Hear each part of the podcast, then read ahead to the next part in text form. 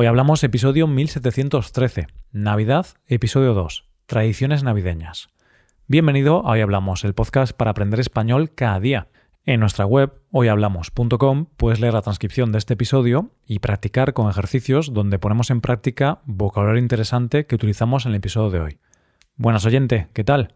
Una cultura o un país se define por muchos elementos, pero sin duda algunos de esos elementos son sus costumbres y sus tradiciones. Una manera de conocer España es a través de las cosas que hacemos en estas fechas navideñas, y de eso es de lo que vamos a hablar en el episodio de hoy. Hoy hablamos de tradiciones navideñas. Existe un dicho que dice así, donde fueres, haz lo que vieres. ¿Qué significa? Pues que cuando vas a un sitio con costumbres diferentes a las tuyas, intentes adaptarte a las costumbres del lugar que visitas. Esto se puede referir a un país, a la casa de otra persona o cualquier sitio a donde vas como visitante, cualquier sitio donde eres nuevo o un extraño. Es decir, que si tú vas a casa de tu amigo y él tiene por costumbre quitarse los zapatos en la puerta, tú debes quitártelos como muestra de respeto a las costumbres de tu amigo. O si vas a un país donde la costumbre es dejar propina a los camareros, aunque tú no lo hagas en tu país, debes hacerlo por respeto a las costumbres de ese país. Y estarás pensando, ¿Qué tiene que ver todo esto con la Navidad? Pues en realidad mucho, porque en este episodio vamos a hablar de las tradiciones que tenemos en España en Navidad. Así que, si vienes a España en estas fechas, tendrás toda la información necesaria para adaptarte a nuestras costumbres y podrás hacer esto de donde fueres, haz lo que vieres. Tradiciones navideñas tenemos muchas, así que vamos a centrarnos en un tipo de tradiciones en concreto. Lo que vamos a hacer es centrarnos en todas esas tradiciones de esta época del año que se hacen antes de los días señalados. Esas que se preparan antes y que se hacen para ir calentando el ambiente antes de los días grandes y que te van metiendo en el espíritu navideño. La tradición más evidente que se hace antes de la Navidad es la que tiene que ver con la decoración. ¿Cuándo se empieza a pensar en la decoración navideña?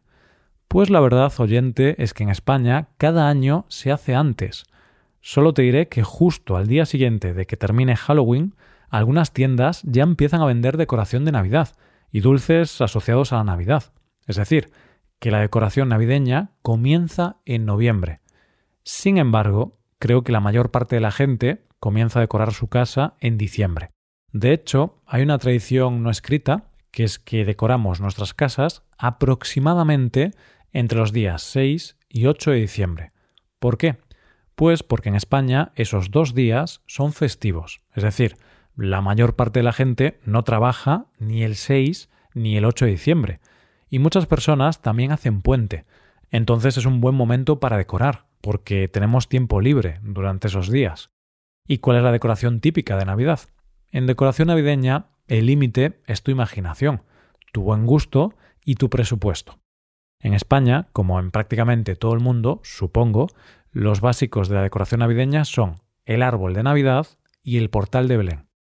Empecemos por el árbol de Navidad. Esta no es una tradición exclusivamente española, está claro, pero lo cierto es que en nuestro país es una tradición muy arraigada. Los hay de todos los tipos y tamaños, y las decoraciones son infinitas. Pero bueno, la mayor parte de la gente tiene un árbol artificial parecido a un abeto, de estos que puedes comprar en cualquier tienda. Y puede que te estés preguntando, ¿de dónde viene esta tradición que está presente en todo el mundo? Pues no se sabe exactamente, no hay evidencia histórica concreta, pero hay una leyenda sobre esto. Parece ser que tiene un origen pagano, como la propia celebración de la Navidad. Nos tenemos que ir a la zona de Alemania del siglo VIII y más concretamente a la región de Hesse. Allí había un roble en honor a Thor y cada año, durante el solsticio de invierno, se le ofrecía un sacrificio. Entonces llegó un misionero llamado Bonifacio y taló el árbol. Tras leerles el Evangelio, les ofreció un abeto como un árbol de paz. Según la leyenda, a partir de este evento, comenzó la tradición de talar abetos durante la Navidad, y esta costumbre se fue expandiendo por toda Europa primero y después por el resto del mundo. ¿Cuándo llegó el primer árbol de Navidad a España? Pues habría que esperar hasta el año 1870. Ese año, en Madrid, una princesa de origen ruso fue la primera en adornar árboles por Navidad. Y fíjate que hay una cosa curiosa en torno a la decoración del árbol, y es que todo tiene un porqué. Todos los elementos tienen un significado. El abeto, el árbol, tiene forma piramidal, cosa que hace que se convierta en el símbolo de la Santísima Trinidad. Ya sabes, aquello de Padre, Hijo y Espíritu Santo. Las esferas o bolas decorativas representan los dones de Dios a los hombres, donde las azules expresan arrepentimiento, las rojas las peticiones, las doradas representan las alabanzas y las plateadas el agradecimiento. Las luces representan la luz de Cristo o el camino de iluminación a la fe y la estrella es la guía del cristiano. Las cintas, por su parte, representan la unión familiar y los angelitos son los mensajeros entre los hombres y el cielo. Seguramente no te habías ni planteado esto al decorar tu árbol, pero ya te digo yo que este año no vas a ver la decoración con los mismos ojos. Pasamos al portal de Belén. ¿Qué es esto? Es una representación que se hace de la Natividad de Jesús. En las casas se ponen una serie de figuras que representan el momento del nacimiento de Jesús. Así, en su forma más básica, un Belén está formado por el niño Jesús, la Virgen María, San José, la mula, el buey, el ángel, los pastores y los reyes magos. Esta es la versión más básica, pero luego se pueden añadir más elementos y las posibilidades son infinitas. Se puede hacer todo lo grande que se quiera y con todas las figuras que se quiera. De hecho, hay concursos de belenes en nuestro país. ¿Cuál fue el primer Belén de la historia? Para encontrar la respuesta a esta pregunta nos tenemos que ir a Italia y a la Navidad del año 1223. Allí, San Francisco de Asís participó en una misa en la localidad de Grecho. Él tuvo la idea de que sería interesante recrear el nacimiento de Jesús, y así lo hizo después de haber pedido permiso al Papa Honorio III. Eso sí, en aquella primera ocasión fue lo que hoy llamaríamos un Belén viviente, es decir, el Belén fue representado por personas. A partir de ahí se extendió la tradición. ¿Y cuándo llegó a España por primera vez? En el caso de España viene de la mano de un rey, Carlos III. Este monarca llegó al trono de nuestro país en el año 1759, pero antes había sido soberano de Nápoles hasta 1735 y de Sicilia hasta 1759. No es que yo te quiera contar el currículum de Carlos III, te cuento el detalle de que antes estuvo en Nápoles, porque antes hemos dicho que esta tradición comenzó en Italia. Y si conoces Nápoles, sabrás que allí son unos auténticos entusiastas de los belenes. Así que este monarca trajo consigo a España esta tradición. Una tradición que quizá ahora es menos popular es la del aguinaldo, seguramente porque ha evolucionado mucho con el tiempo. ¿Qué es el aguinaldo? Podemos decir que el aguinaldo es un dinero que se da por Navidad a una persona que realiza algún trabajo. Esta palabra está un poco en desuso, porque es una tradición que en España se está perdiendo, pero antes era habitual dar el aguinaldo a ciertos trabajadores, como los porteros de un edificio o los carteros. Pongamos un ejemplo. Imagínate que tú vives en un edificio que tiene portero.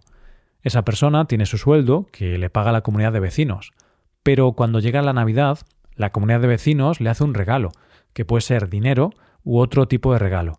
Eso es el aguinaldo.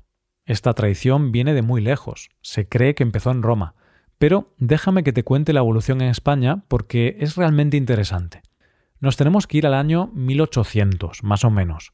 En esa época, todos los trabajadores que habían prestado sus servicios durante el año a los hogares españoles, como lecheros, modistas, carteros o cualquier otra profesión, iban por las casas durante la Navidad. Se ponían sus mejores galas, llevaban unas tarjetas donde felicitaban la Navidad y se las entregaban a las personas para las que habían trabajado. A cambio, recibían un dinero. Cada persona daba lo que quería o lo que podía. Esta cantidad de dinero era el aguinaldo. Esto se siguió haciendo durante muchos años.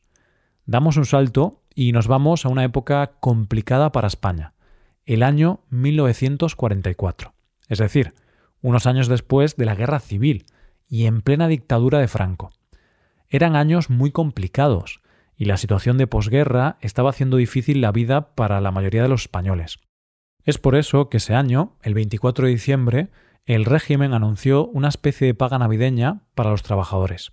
La ley decía textualmente que se debía pagar al personal de industrias no reglamentadas una gratificación equivalente a la retribución de una semana para solemnizar las fiestas de Navidad. En otras palabras, anunció una ayuda económica para poder celebrar la Navidad. Esta paga navideña fue bien recibida, así que el régimen decidió hacerlo cada año de forma indefinida. Y lo curioso de esto es que todavía, hoy en día, los trabajadores tienen una paga extra en Navidad. No todos, pero muchos trabajadores reciben su salario anual en 14 pagas, en lugar de recibirlo en 12 pagas. Esto es porque hay una paga extra en Navidad y otra en verano. El tema de las pagas en España es interesante. Ahora no voy a ponerme a hablar de esto porque no es el tema de este episodio, pero creo que en el futuro haré un episodio hablando sobre las pagas extra en Navidad y en verano, el origen detallado, los motivos para implementarlas y cómo todavía seguimos teniendo este sistema. Bueno, hasta aquí ha llegado el episodio de hoy sobre las tradiciones navideñas. Hemos hecho un repaso por aquellas tradiciones que podríamos considerar preparatorias, aquellas que se dan antes de las grandes fechas de Navidad. Y aquí lo dejamos. Muchas gracias por escucharnos. Recuerda visitar nuestra web hoyhablamos.com y dejarnos el aguinaldo en forma de suscripción premium. si te haces suscriptor premium podrás trabajar con transcripciones, explicaciones y ejercicios y audios exclusivos, además de ayudarnos en la producción de este podcast. Nos vemos mañana con un nuevo episodio sobre algún tema de interés. Muchas gracias por todo. Pasa un buen día. Hasta mañana.